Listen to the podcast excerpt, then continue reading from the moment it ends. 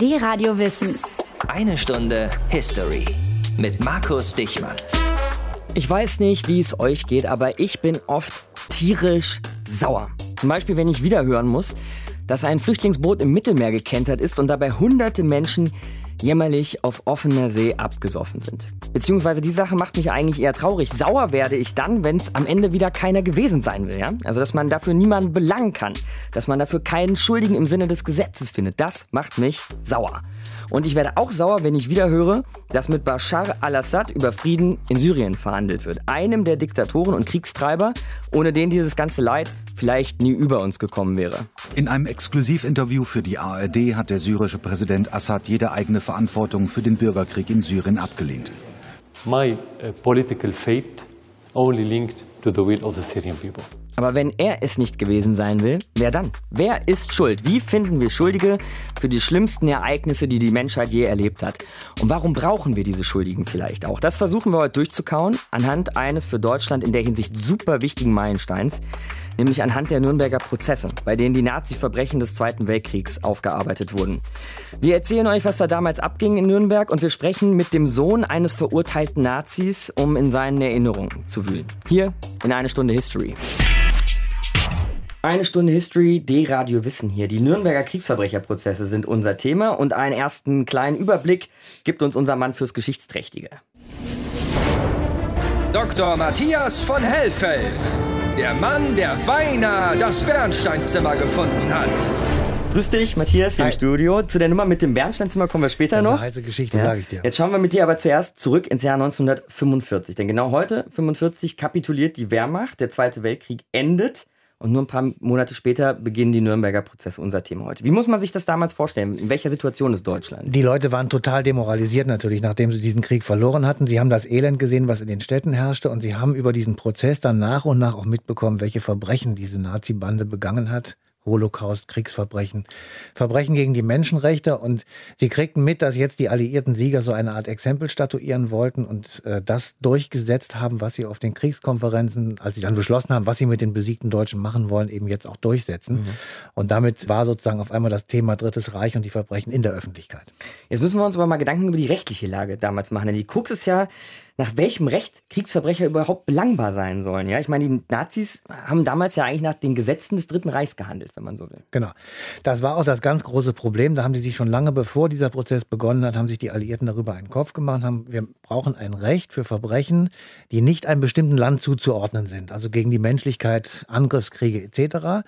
Und da wurde 1943 schon eine juristische Grundlage geschaffen im Londoner Statut für den Internationalen Militärgerichtshof. Da wurde genau das alles festgelegt und damit waren die Regularien klar, nach denen man dann dieses Tribunal durchführen konnte. Und ab August äh, 45 war das dann geltendes Recht und nach diesem Recht wurde dieser Prozess durchgeführt. Aber genau da kommt auch der ganz große Vorwurf ins Spiel, der bis heute in den Nürnberger Prozessen immer noch gemacht wird. Es würde sich um einen Fall von willkürlicher Siegerjustiz handeln. So ist es. Die Menschen haben gedacht, jetzt kommen die daher, die den Krieg gewonnen haben und sitzen sozusagen über uns zu Gericht, die wir doch eigentlich nach den Gesetzen gehandelt haben, die damals gegolten haben.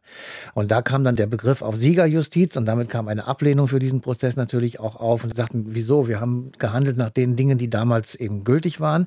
Und wenn das alles nicht geholfen hat, dann hat man sich darauf hinausgeredet, auf den sogenannten Führerbefehl. Ja, also wenn du damals irgendwo hingegangen bist, hier, der Führer hat gesagt und dann wurde irgendwas gesagt, dann war das wie Gesetz. Und das war sozusagen außerhalb des Gesetzes, oberhalb des Gesetzes. Und daraufhin haben sich dann alle zurückgezogen und haben gesagt, ihr könnt uns eigentlich gar nicht irgendwie aburteilen. Danke bis hierhin, Matthias. Jetzt schmeißen wir aber mal so richtig die Zeitmaschine an. Philipp I nimmt uns mit nach Nürnberg in den Gerichtssaal 1945-46. Ein bleigrauer Himmel liegt über dem zerstörten Nürnberg, als am Morgen des 20. November 1945 die Verhandlung beginnt. 24 führende Nazis aus Politik, Militär und Wirtschaft wird in der Stadt von Hitlers Reichsparteitagen der Prozess gemacht. Unter ihnen Reichsminister Hermann Göring, der Generalgouverneur im besetzten Polen Hans Frank und Hitlers Stellvertreter Rudolf Hess. Der Nürnberger Justizpalast ist von der US-Militärpolizei abgesperrt. Journalisten, Fotografen, Rechtsanwälte, Rundfunkreporter, Sekretärinnen und Dolmetscher bahnen sich einen Weg durch die Sicherheitskontrollen zum Gerichtssaal.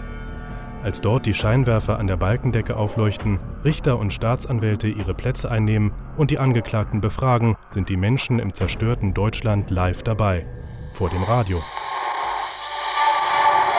Hermann Wilhelm Göring. Bekenne mich im Sinne der Anklage nicht schuldig. Rudolf Hess. Nein. That will be entered as a plea of not guilty. Göring genießt es, wieder einmal im Rampenlicht der Öffentlichkeit zu stehen, auch wenn er in seiner lichtgrauen Jacke ohne die Abzeichen der Reichsmarschallwürde aussieht wie ein Chauffeur, notiert der Schriftsteller Erich Kästner, der den Prozess beobachtet. Hess dagegen demonstriert unverhohlen sein Desinteresse und liest während der Verhandlung Groschenromane.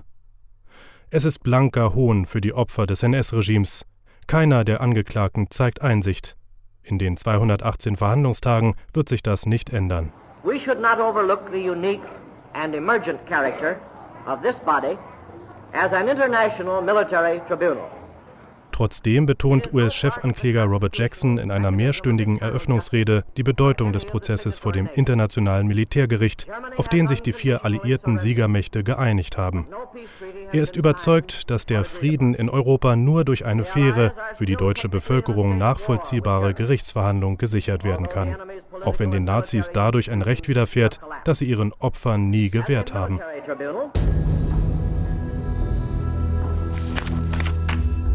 Was sich danach in Nürnberg abspielt, ist ein Mammutprozess im Schnelldurchlauf. 5000 Beweisdokumente werden innerhalb eines Jahres gesichtet und 240 Zeugen verhört. Auch ein Dokumentarfilm wird vor Gericht gezeigt. Dort ist zu sehen, wie ein Bulldozer Leichenberge im KZ Bergen-Belsen wegschaufelt. Die Gräueltaten der Nazis, die sind einfach nicht zu leugnen. Doch die Angeklagten tun genau das.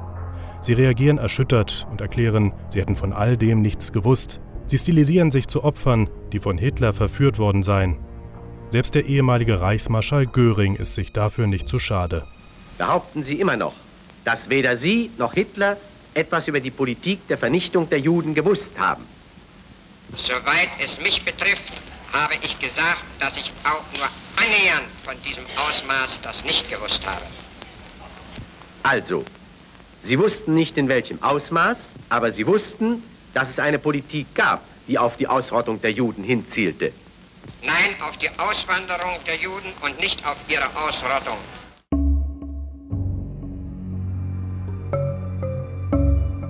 Nach mehrwöchiger Beratung geben die Richter am 30. September und 1. Oktober 1946 die Urteile bekannt. Der Gerichtssaal ist an diesen beiden Tagen voll besetzt. Die Stimmung auf den Anklagebänken ist angespannt, als die Richter sich erheben und die Strafen verkünden. Angeklagter Hermann Wilhelm Göring, gemäß den Punkten der Anklageschrift, unter denen Sie für schuldig befunden wurden, verurteilt Sie das internationale Militärgericht zum Tode durch den Strang. Zwölfmal wird die Todesstrafe verhängt. Rudolf Hess und zwei weitere Angeklagte müssen lebenslang in Haft. Für viele Beobachter überraschend und unter Protest der Sowjets kommen drei Freisprüche, unter anderem für den ehemaligen Vizekanzler Franz von Papen. Die Gnadengesuche der Verurteilten aber lehnt der alliierte Kontrollrat ab. Auch Anträgen der Militärs, die lieber erschossen als gehängt werden wollen, kommen die Richter nicht nach. Die Todesstrafen werden am 15. Oktober 1946 vollstreckt. Die hungernde und frierende deutsche Bevölkerung, die in den Monaten nach dem Krieg vor allem mit dem Überleben beschäftigt war, interessiert sich nur mäßig für den Nürnberger Prozess. Das Urteil gegen die Nazis schließlich halten viele für gerecht, solange es nicht sie selbst betrifft. Wir schauen heute zurück nach 1945, 1946 und fragen uns, wer war schuld? Wer hatte die Verantwortung zu tragen für die Kriegsverbrechen des Zweiten Weltkriegs? Das sollten die Nürnberger Prozesse herausarbeiten und die Richter kamen zum Schluss, dass auch Hans Frank schuld war. Hans Frank war im Dritten Reich Generalgouverneur des besetzten Polen und wurde zu seiner Zeit auch der Schlechter von Polen genannt. Im Oktober 1946 wurde er erhängt. Niklas Frank ist sein Sohn, Journalist und Buchautor und jetzt mit mir verbunden. Hallo, Herr Frank. Grüße Gott, Herr Dichmann. Wir haben ja gerade gelernt, Herr Frank, dass dieser Prozess für damalige Verhältnisse sehr öffentlich war. Ja, also es gab Journalisten und Medien, die ständig dabei waren während dieses Prozesses. Man hat ihn im Radio hören können. Wie haben Sie damals diesen Prozess erlebt? Durch die mediale Brille oder waren Sie selber in Nürnberg? Wir waren nicht in Nürnberg. Wir durften zum Schluss dann nochmal vor der Urteilsverkündung meinen Vater besuchen. Aber wir haben jeden Abend, vor allem natürlich meine Mutter, den Bericht aus Nürnberg gehört. Sie hat sich für alles interessiert und besonders natürlich am grünen Donnerstag 1946. Da war nämlich mein Vater dran. Und äh, da hat er ja überraschend seine Schuld zugegeben an der Vernichtung der Juden, äh, hat aber diese Schuld dann wieder zurückgenommen in seinen letzten Worten im Oktober, September in Nürnberg. Inwiefern hat er die wieder zurückgenommen? Er hat dann gesagt, all die Verbrechen, von denen er jetzt erfahren habe, die äh, Polen, Russen und Tschechen gegen die deutsche Bevölkerung verübt haben, haben jede nur mögliche Schuld des deutschen Volkes schon jetzt getilgt. Damit hat er auch vorgegeben, wie das deutsche Volk damit umzugehen habe. Wenn Sie uns einen kleinen Einblick gestatten würden, Herr Frank, Sie haben ja auch mehrere Bücher darüber geschrieben. Was dachte Ihre Familie damals über den Prozess? Die Familie war zunächst stolz auf sein Schuldanerkenntnis. Ich habe die ganzen Briefe, die da geschrieben wurden, aber keiner hat eigentlich das Wort Schuld in dem Brief wieder aufgefasst. Sie haben nur ihm geschrieben, wie toll er gewesen sei. Aber dahinter stand schon, wenn er sich schuldig bekennt, ist es ja seine Frau auch und alle, die mit dieser Familie zusammenhängen. Das war ein ganz merkwürdiges, nun war ich damals sechs Jahre alt, habe das noch nicht alles so mitbekommen, aber es war damals schon eigentlich so ein Grummel. Man muss ihm jetzt zwar beistehen, wenn er das schon gesagt hat, aber eigentlich waren sie dagegen. Ist der Vater heute noch Thema in der Familie oder war es in den Jahren, nachdem Sie äh, sechs Jahre alt waren? Also wir waren ja fünf Geschwister und eine Mutter. Und äh, meine vier Geschwister sind alle tot. Von denen haben drei den Vater bis zum Schluss als unschuldiges Opfer der Siegerjustiz und von Himmler und Hitler bezeichnet und ihn verteidigt. Während mein ältester Bruder Norman, der hat den schönen Satz gesagt, ich weiß, dass unser Vater ein Verbrecher war, aber ich liebe ihn. Und aus dieser Falle ist er nie herausgekommen.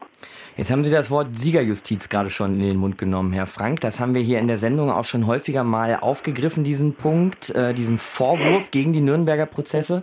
Was sagen Sie denn dazu? War das Siegerjustiz? Der einzige Vorteil von dem verbrecherischen Leben meines Vaters war, dass er dazu beigetragen hat, dass diese vier Anklagepunkte für Verbrechen der unaussprechlichen Art neu geschaffen wurden und danach auch geurteilt wurde. Ich finde das überhaupt keine Siegerjustiz. Ich finde das ein völlig gerechtes Verfahren damals. Ihr Vater, Herr Frank, ist ein verurteilter Kriegsverbrecher, der Judenschlachter von Krakau. Das war noch ein anderer Name, den ja. er damals getragen hat. Ja. Haben Sie es geschafft, mit diesem Vater Frieden zu finden und auch mit dem Urteil, das gegen ihn verhängt wurde? Also das Urteil hat mich immer gefreut. Ich bin total gegen die Todesstrafe, aber meinem Vater gönne ich diesen Tod. Den hat er wirklich verdient. Und äh, ich habe überhaupt keinen Frieden geschlossen, weil die Opfer, jeder Deutsche hat so und so viele Bilder im Hirn gebrannt bekommen von Caterpillars, die ganze Leichenhaufen in KZs, in Massengräber dann schaffen, von Verbrennungsöfen, von äh, stumm und blöd dastehenden Zuschauern in unseren deutschen Städten, wenn Juden durchgetrieben wurden und all das es sind die Opfer, die mich nach wie vor beinahe täglich wütend machen. Ich danke Ihnen, Herr Frank, Niklas Frank, Sohn des hingerichteten Hans Frank, Gouverneur des besetzten Polen im Dritten Reich. Wir sprachen über seinen Vater. Matthias von Hellfeld hier im Studio bei mir. Matthias, es war eins von zwölf Todesurteilen, aber es gab nicht nur Todesurteile. Es gab sogar drei Freisprüche und es gab teilweise langjährige Haftstrafen, teilweise 20 Jahre Haft. Ich will mal so ein, zwei, drei herauspicken. Der bekannteste sicherlich, der nicht hingerichtet wurde, ist Rudolf Hess. Der ist bekannt geworden als Stellvertreter Hitlers.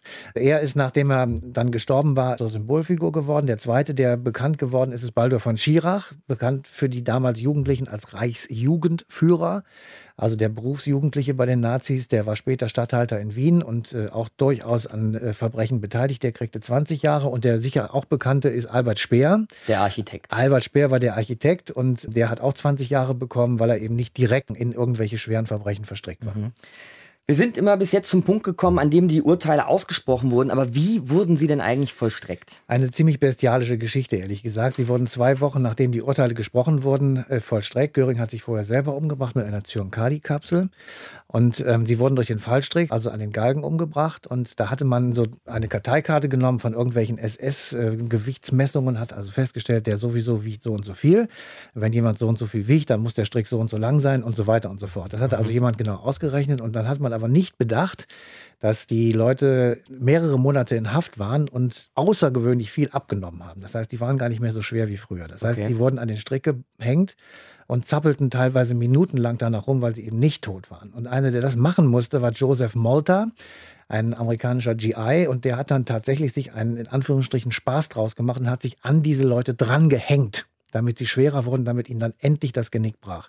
Und das zweite Bestialische war die Falltüre, durch die die Jungs runtergefallen sind, war zu klein. Das heißt, die meisten sind mit dem Kopf oder mit irgendwelchen Gliedmaßen an diese Tür geknallt. Und wenn du dir heute die Fotos der Leichen ansiehst, dann siehst du, dass sie im Grunde genommen ja Verletzungen aufweisen. Und die sind eben durch diesen Sturz, durch die viel zu kleine Klappe äh, entstanden. Wir haben schon heute ein, zwei Mal den Punkt aufgegriffen, dass man die Sache als einen Fall von Siegerjustiz verstehen könnte. Die Alliierten richteten extra ein Militärtribunal ein und fingen an, über die Nazis zu urteilen. Ausführlich befasst mit der Sache hat sich Manfred Görtemarker, der seit 2012 auch die unabhängige wissenschaftliche Kommission beim Bundesministerium der Justiz zur Aufarbeitung der NS-Vergangenheit leitet. Ein unglaublicher Titel. Ich grüße Sie, Herr Görtemarker. Guten Tag.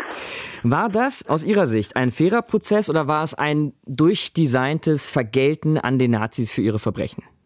Es war vor allem ein notwendiger Prozess. Selbstverständlich hat es Kritik gegeben, weil hier natürlich ein neues Recht angewandt wurde, weil man eben doch der Auffassung war, dass es allgemeine Gesetze geben sollte für die Menschheit und dass also bei besonders schweren Fällen, also wie hier macht den ungeheuerlichen nationalsozialistischen Verbrechen, diese neuen Gesetze auch angewandt werden sollten. Das war sozusagen in der Tradition der Hager Konferenzen von 1907 und findet sich ja bis heute wieder im Hager Strafgerichtshof. Äh, insofern bildet Nürnberg hier sozusagen den Mittelpunkt, den Dreh- und Angelpunkt gewissermaßen in der Schöpfung eines neuen Völkerstrafrechts. Jetzt sagen Sie, es ist notwendig gewesen, aber war es denn auch fair? Es war ein fairer Prozess, das ist überhaupt keine Frage. Natürlich gab es neue Rechtsgrundsätze, aber das Verfahren selbst war völlig fair und auch die Urteile, die dann gefällt wurden, sind ja im Allgemeinen sogar als zu milde eingeschätzt worden von der Öffentlichkeit. Denn diejenigen, die hier vor Gericht standen, das waren natürlich diejenigen, die also diese Gesetze erlassen hatten im Dritten Reich, auf deren Grundlage dann eben tatsächlich sehr, sehr viele Menschen ums Leben gekommen sind, also hingerichtet wurden. Sie sagen auch, dass die Prozesse notwendig waren, um die Nazis eben nach einem Gesetz für ihre Taten zu verurteilen. Das ist jetzt, sagen wir mal, die rechtliche Basis des Ganzen. Gab es aber ein übergeordnetes Ziel dieser Prozesse? Also man hat ja schon während des Zweiten Weltkrieges darüber nachgedacht, wie man mit diesem Unrechtsregime umgehen sollte. Und man hat unterschiedliche Strategien verfolgt. Stalin beispielsweise hätte natürlich gerne Massenerschießungen vornehmen lassen unter der deutschen Elite, äh, um hier äh, Rache zu üben. Die Briten waren ebenfalls der Meinung, dass man da kurz einen Prozess machen sollte. Es waren die Amerikaner im Wesentlichen, die gesagt haben, wir müssen das in Prozessen regeln, wir müssen das auf rechtsstaatliche Weise regeln. Natürlich brauchen wir dafür auch neue Gesetze, aber es sollte ein rechtsstaatliches Verfahren sein, damit äh, man uns nicht vorwerfen kann, wir hätten hier nur Rache geübt, sondern es sollen diejenigen verurteilt werden, die auch wirklich sich schuldig gemacht haben. Und die Tatsache, dass dieses Verfahren überhaupt stattfand, ist an sich eine grandiose Sache gewesen, denn damit wurde tatsächlich ein Beispiel dafür gesetzt, wie man mit solchen Regimen eben auch umgehen sollte. Ich habe nach dem übergeordneten Ziel auch deshalb gefragt, weil ich mich fragte, ob das damals 45, 46 irgendwas mit der Idee der Aufklärung Aufklärung zu tun hatte, dieser Prozess? Sollte den Deutschen erklärt werden, was sie gemacht haben? Da zeigte sich, dass diese ungeheuerlichen Verbrechen eben nicht nur von Himmler, Heydrich oder Hitler geplant und durchgeführt worden waren, sondern tatsächlich auch von sehr vielen anderen, die in der zweiten Reihe standen. Und insofern war das, glaube ich, schon ein ganz auch politisch notwendiges Verfahren, in dem der deutschen Öffentlichkeit vor Augen geführt wurde, was hier tatsächlich im Dritten Reich geschehen war. Insofern fügt sich dieser Prozess ein in den Gesamtprozess der sogenannten Entnazifizierung und Umerziehung der Deutschen. Re-Education war mhm. das Stichwort. Man wollte also die Deutschen umerziehen erziehen, auch durch Aufklärung, durch Sichtbarmachung dessen, was tatsächlich geschehen war. Denn die meisten Deutschen waren darüber natürlich nicht informiert bis dahin. Also ein Lernprozess für die Deutschen. Jetzt möchte ich Sie zum Abschluss noch fragen, Herr Görtemarke, ob das aber auch ein Lernprozess für die Welt jenseits der Deutschen war. Haben wir aus Nürnberg ein gelungenes Beispiel mitnehmen können für die Aufarbeitung von derartigen Jahrhundertverbrechen? Also ich würde oder muss leider sagen, dass diese Jahrhundertverbrechen natürlich nicht aufgeklärt wurden. Äh, auch die deutsche Justiz nach Nürnberg ist kein Musterbeispiel dafür, dass hier tatsächlich umfassend äh, Recht gesprochen wurde. Es ist beispielsweise nach 1949 in der Bundesrepublik kein einziger Richter und nur ein einziger Staatsanwalt für das verurteilt worden, was er im Dritten Reich gemacht hat. Über die deutschen Grenzen hinaus kann man das natürlich noch sehr viel weniger sagen. Also etwa im gesamten Bereich der ehemaligen Sowjetunion. Aber eben auch, wenn Sie jetzt neuere Kriegsverbrechen aus Vietnam oder sonst wo sehen, in den USA bis hin zum Irakkrieg, die tun sich alle unendlich schwer damit, ihre Verbrechen sozusagen vor dem Internationalen Strafgerichtshof in Den Haag verhandeln zu lassen. Die Amerikaner haben darauf gedrängt, dass dieser Gerichtshof zustande kommt. Sie sind aber selber nicht Mitglied geworden. Also insofern ist dieser Prozess des neuen Völkerstrafrechts tatsächlich ein Prozess, der noch lange nicht abgeschlossen ist. Und wir können wirklich nicht sagen, äh, dass sich diese Gesetzmäßigkeiten durchgesetzt haben haben. Es ist sehr mühselig daran zu arbeiten, das geschieht, aber wir sind noch lange nicht am Ende. Das Erbe der Nürnberger Prozesse, darüber sprach ich mit Manfred Görtemarker. Danke Ihnen fürs Gespräch, Herr Görtemarker. Bitteschön. 1945, 1946, da waren wir heute bei den Nürnberger Prozessen gegen die Nazis und wegen ihrer Kriegsverbrechen. Und jetzt holen wir das Ganze nach 2016. Es gibt nämlich nicht wenige, die behaupten, dass die Nürnberger Prozesse Vorlagen waren für den Internationalen Strafgerichtshof in Den Haag. Was der gerade so an Arbeit leistet, das fasst jetzt kurz und knapp unser Korrespondent Thomas Otto zusammen. Seitdem der Internationale Strafgerichtshof 2002 seine Arbeit aufgenommen hat, wurde vor allem gegen Personen aus afrikanischen Staaten ermittelt. So verurteilten die Richter den kongolesischen Milizenführer Thomas Lubanga für die Rekrutierung von Kindersoldaten zu 14 Jahren Haft. Gegen den sudanesischen Präsidenten Umar al-Bashir stellte das Gericht einen internationalen Haftbefehl aus wegen Verbrechen gegen die Menschlichkeit und Kriegsverbrechen. Zurzeit läuft die Verhandlung gegen den ehemaligen Präsidenten der Elfenbeinküste, Laurent Gbagbo, wegen indirekter Mittäterschaft an Verbrechen gegen die Menschlichkeit. Die Verbrechen, die im Jugoslawien-Konflikt begangen wurden, werden vom sogenannten UN-Kriegsverbrechertribunal aufgearbeitet. Das Gericht hat unter anderem den ehemaligen bosnischen Serbenführer Radovan Karadzic zu 40 Jahren Haft verurteilt. Thomas Otto aus Brüssel. Und jetzt sprechen wir mit Christoph Safferling, Experte für Völkerrecht und Völkerstrafrecht. Grüße Sie, Herr Safferling. Ja, hallo, Herr Dichmann. Ich habe das ja gerade schon mal angedeutet und Sie können es uns sicherlich erklären. War der Nürnberger Prozess Vorbild für den Internationalen Strafgerichtshof? Also der Nürnberger Prozess war mit Sicherheit der Vorläufer des äh, Internationalen Strafgerichtshofs. Es war 1945 nach dem Zweiten Weltkrieg eben an dieser Stelle zum ersten Mal, dass die internationale Gemeinschaft strafrechtliche Mittel angewendet hat, um die schlimmsten Kriegsverbrecher und Völkermörder äh, zu bestrafen. Und der Internationale Strafgerichtshof hat diese Idee, die ja während des Kalten Krieges dann eher so äh, schlummerte, aufgegriffen. Und insofern stimmt das. Äh, das Nürnberger ähm, Militärtribunal war ein Vorläufer des Internationalen Internationalen Strafgerichtshofs. Gibt es da auch ganz direkte, unmittelbare Bezüge zwischen den äh, Tribunalen in Nürnberg und in Den Haag? Also Bezüge gibt es in der Sache äh, natürlich schon. Das zeigte sich in den Anfängen der internationalen Strafjustiz in Den Haag noch ganz, ganz stark. Anfänge meine ich jetzt vor allem das von uns ja auch gerade schon gehörte äh, Jugoslawien-Tribunal, das ja 1993 eingerichtet wurde. Und hier haben wir ganz unmittelbare Bezüge nach Nürnberg. Im Grunde hat man am Anfang äh, das Statut des Nürnberger Militärtribunals einfach kopiert und dem Jugoslawien-Tribunal als Grundlage an die Hand gegeben. Also da sieht man das ganz stark stark auch in den sachlichen Bezügen. Und mhm. noch etwas anderes. Auch die moralische Kraft des Völkerstrafrechts speist sich immer, immer wieder aus Nürnberg und auf die Reaktion ähm, auf die nationalsozialistischen Verbrechen. Und dann, Herr Safferling, helfen Sie uns doch auch noch mal ein bisschen mit den ganz konkreten Mechanismen des Strafgerichtshofs. Weil damals war es so in Nürnberg, dass die Alliierten dieses Kriegstribunal eingesetzt haben. Wer setzt denn heute fest, wer ähm, in Den Haag angeklagt wird? In erster Linie entscheidet der Chefankläger bzw. momentan ja die Chefanklägerin über die Situationen und über die Fälle, die dort äh, angeklagt werden. Dann gibt es die Möglichkeit, dass einzelne Staaten Situationen an den Internationalen Strafgerichtshof übertragen und zu guter Letzt kann auch der Sicherheitsrat eine Situation, die er für besonders kritisch hält, wo er meint, dass eben Völkerstrafrecht angewendet werden muss, an den Internationalen Strafgerichtshof übertragen. Jetzt brauchen wir zum Ende noch mal eine kleine Einschätzung von Ihnen, Herr Saferling, zu dieser Institution Internationaler Strafgerichtshof, denn viele halten ihn irgendwie für sinnlos, ja? Es wird ewig verhandelt verhandelt. Nur selten werden Urteile ausgesprochen. Manche der Angeklagten kriegt man gar nicht vor Gericht, kriegt man gar nicht nach Den Haag.